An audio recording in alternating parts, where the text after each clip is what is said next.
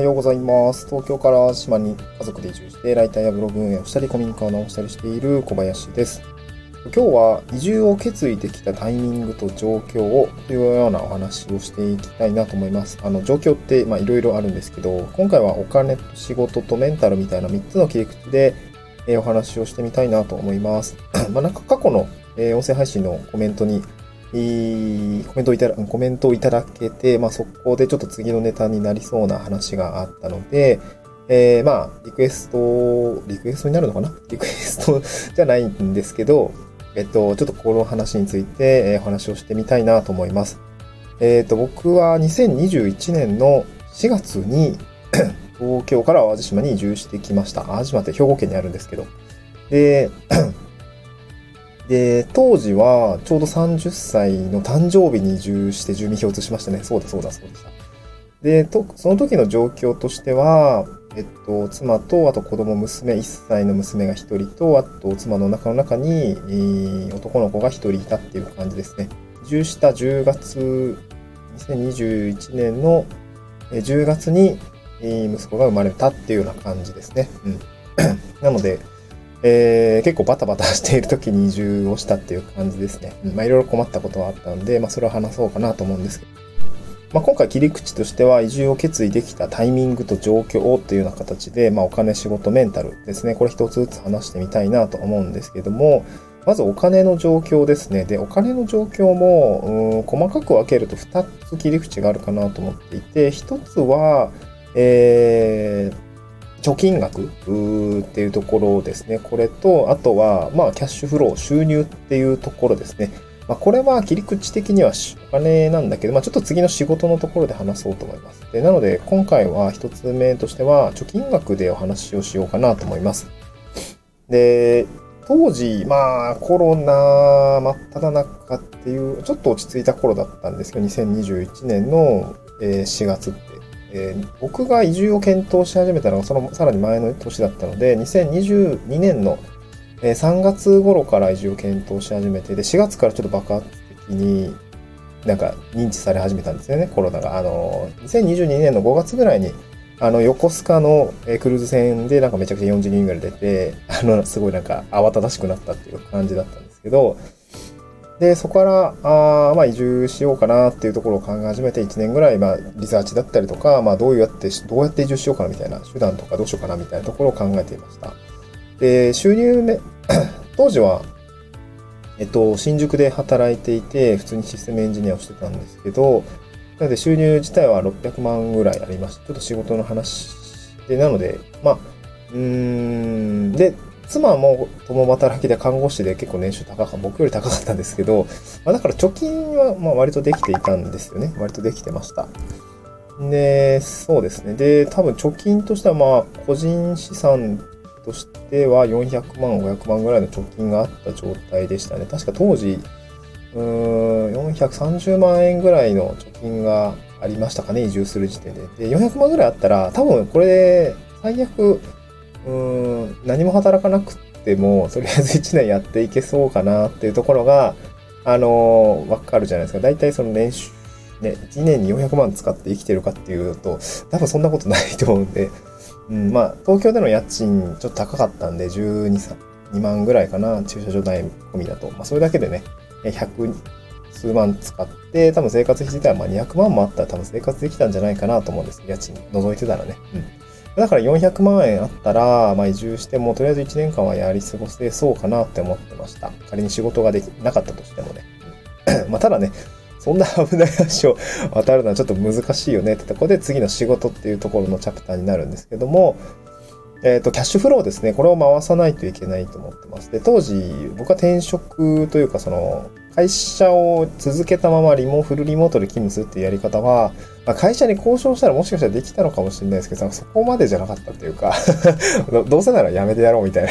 これちょっと後のメンタル面にも関わってくるんですけど、や、やめたかった、やめたかったというか、やめて、新天地で新しく頑張ろうって思ってたんですね。うん。ただ、やっぱり当面のね、僕もいきなりこう、会社辞めて、何かスキルになるお金があったというか、ああったかというとそういうわけでもなかったというか、あとスキルをお金にするやり方がわかんないかったって感じですね。ずっとサラリーマンだったので、クライアントワークの仕方もわからなければ、えー、個人で食っていく稼ぎ方もわかんなかったので、まあ、その部分はすごく、すごくすごく不安で、まあ、言うたらその時点では現実的な手段はなかったんですね。で、えー、じゃあ現実的な手段ってどうやってキャッシュフローを稼いでいくのかっていうことを考えたときに、えー、っと、僕の知人が総務省の地域おこし協力隊制度というものを使って、東京から、まあ、その子も大学の同期でエンジニアだったんですけど、えー、僕のなぜか、あのー、出身地の新潟県に、その子北海道出身なんだけど、新潟の方に地域おこし協力隊として行ったんですよね。その子の話をよく聞いていて、あやっぱなんか、まあ、僕も将来的には個人で食っていきたいなと思っていたので、その準備期間として地域おこし協力隊ですね。まあ、年収で言ったら、年間200万ぐらいは収入があるよ、みたいなことを言っていて、まあ、その収入と貯金額切り切り崩せば、まあ、最初の準備期間3年ぐらいはやり過ごせるかなというふうに感じたんですよね。だから、現実的に家族が5つ、家族と共に移住するっていうことを考えたときには、現実的な手段としてキャッシュフローを回すための手段としてですね、この地域おこし協力隊を使えたらいいなというふうに考えてたんですね。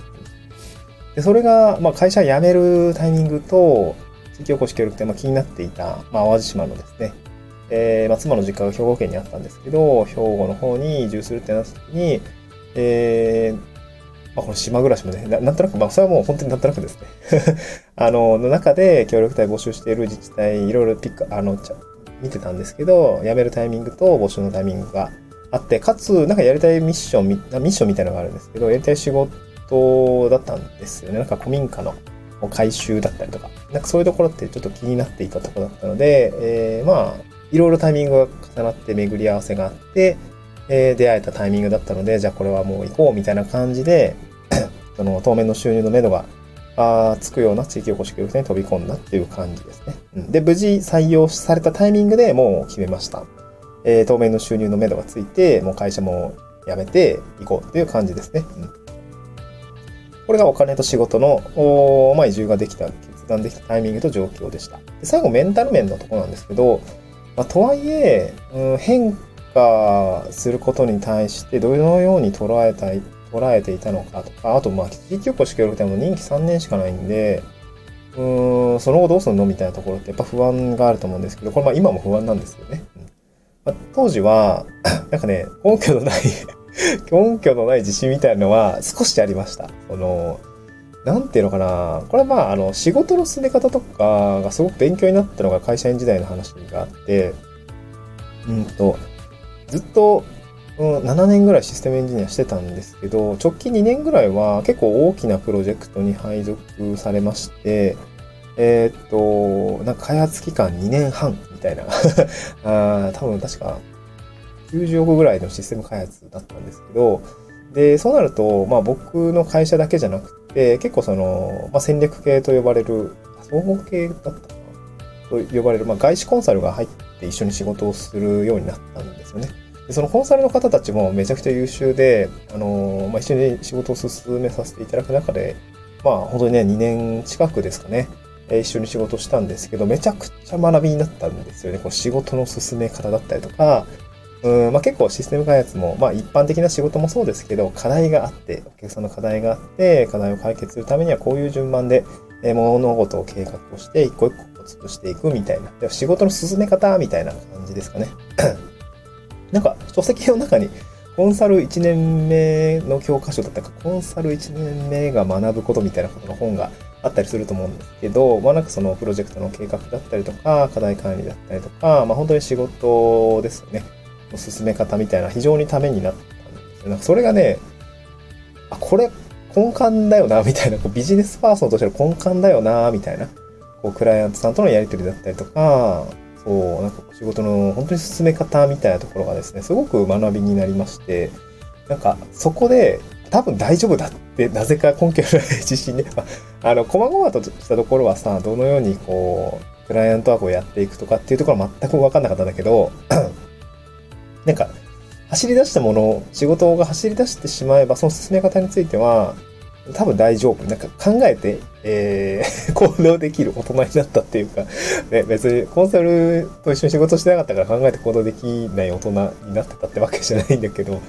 なんかコンサルさんと一緒に仕事した経験がすごく、まあ自分としては小さな自信になっていて、まあもう独り立ち、独り立ちというか、なんて、ななんとなくいけそうだみたいな感じだったんですね。まあ、そういう、その、まあ、まとめると、お金が貯金400万ぐらいあって、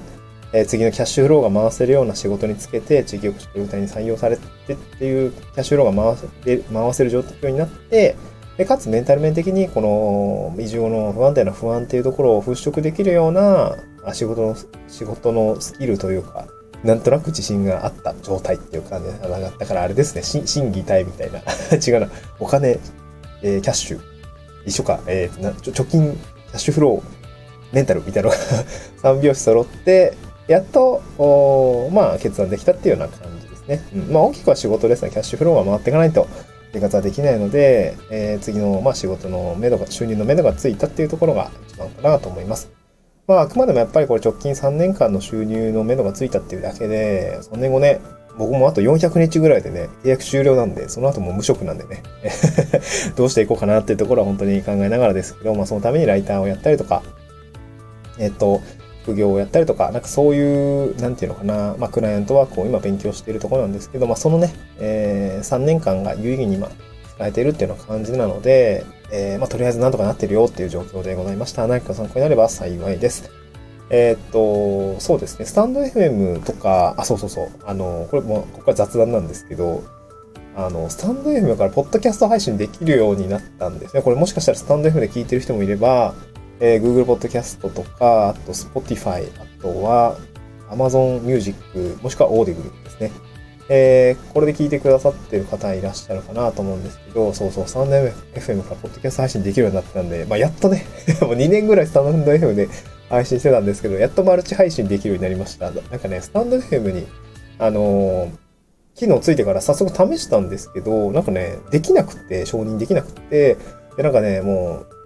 う、なんでって感じでこう問い合わせたらですね、なんかね、僕が書いてた、あの、キャスポッドキャスト配信している放送の一部のタイトルになんかね、なんかもう変な文字コード入ってたみたいで、どうやって入ったかわかんないんだけど、なんかそれがなんか良くないみたいでエラーになってましたよってことで、で、直したら、あの、ちゃんとね、いけたんで、えー、まあ、スタ、 Spotify でも Google Podcast でも聞けるようになったので、まあ、なんかね、そちらで聞いてくださってる方はこれからどうぞよろしくお願いいたします。まあ、過去放送多分700放送ぐらいあるんですけど、こうなんかね、えー、検索したりとかしてみて、えー、聞いてみてください。なんかフォローとかしていただけたら幸いです。また次回の収録でお会いしましょう。バイバイ。